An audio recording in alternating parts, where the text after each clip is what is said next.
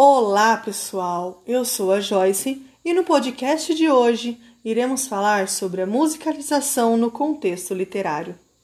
A música, ela é um recurso ou um facilitador no jogo da sedução entre o livro e o leitor.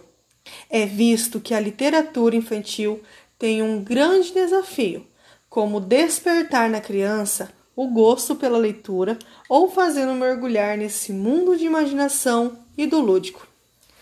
São os adultos que escrevem para as crianças. Assim, eles necessitam buscar dentro de si o que de infantil ainda e o que lhes chamava a atenção nos livros enquanto crianças, para que essas obras sejam prazerosas.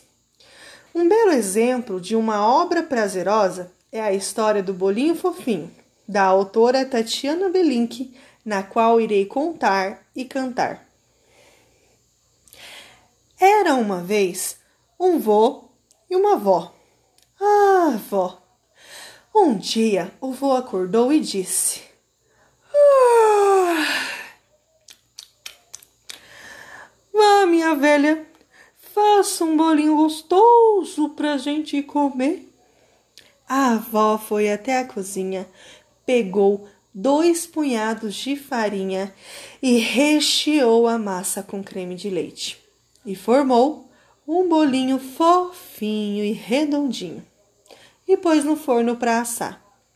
O bolinho ficou dourado e cheiroso e pôs depois na janela para esfriar. O bolinho ficou inquieto e logo saiu rolando. Rolou da janela para a cadeira, da cadeira para o soalho, do soalho para a porta e pela porta foi rolando até chegar no quintal. E do quintal foi rolando para a porteira e depois da porteira lá se foi o bolinho, pela estrada fora, rolando e rolando. Até que numa curva ele encontrou uma lebre. Faminta que estava. A lebre logo disse: nham, nham, nham, nham, Bolinho, bolinho, eu vou papar você. O bolinho, todo assustado, disse: Não me pape, não. Pape, não, dona lebre. Deixa eu cantar minha canção. E cantou: Eu sou um bolinho redondo e fofinho. O vô não me pegou, a avó não me pegou e nem você vai me pegar. E lá se foi o bolinho fugindo dela, rolando e rolando pela estrada fora, até que em outra curva ele encontrou um lobo faminto que disse: Bolinho, bolinho, eu vou papar você. O bolinho, todo assustado, disse: Não me pape, não, pape, não, seu lobo. Deixe eu cantar minha canção. O bolinho não era burro, é claro. E cantou: Eu sou um bolinho redondo e fofinho. O vô não me pegou, a avó não me pegou e nem você vai me pegar. E lá se foi o bolinho pela estrada fora, fugindo do lobo, rolando e rolando, até que em mais uma curva ele encontrou uma raposa. Hum, uma raposa muito gra grande e muito educada e muito esperta, é claro, que disse: Ah, bolinho, onde você vai rolando e rolando?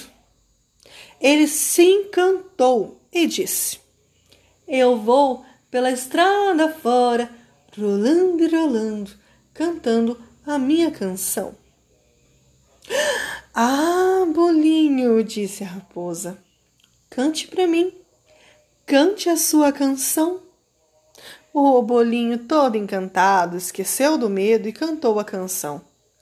Eu sou um bolinho redondo de fofinho, de creme recheado, no forno foi assado, rolando e cantando cheguei até aqui. Ah, bolinho, disse a raposa, que bela canção, meu querido. Pena que eu sou ruim do ouvido. Já sei. Lindo bolinho, pule aqui no meu focinho. Chega mais pertinho para eu te ouvir melhor. E o boboca do bolinho pulou no focinho nhaque! A raposa papou o bolinho inteirinho sem mastigar. Aonde foi o bolinho? Sumiu. A raposa engoliu.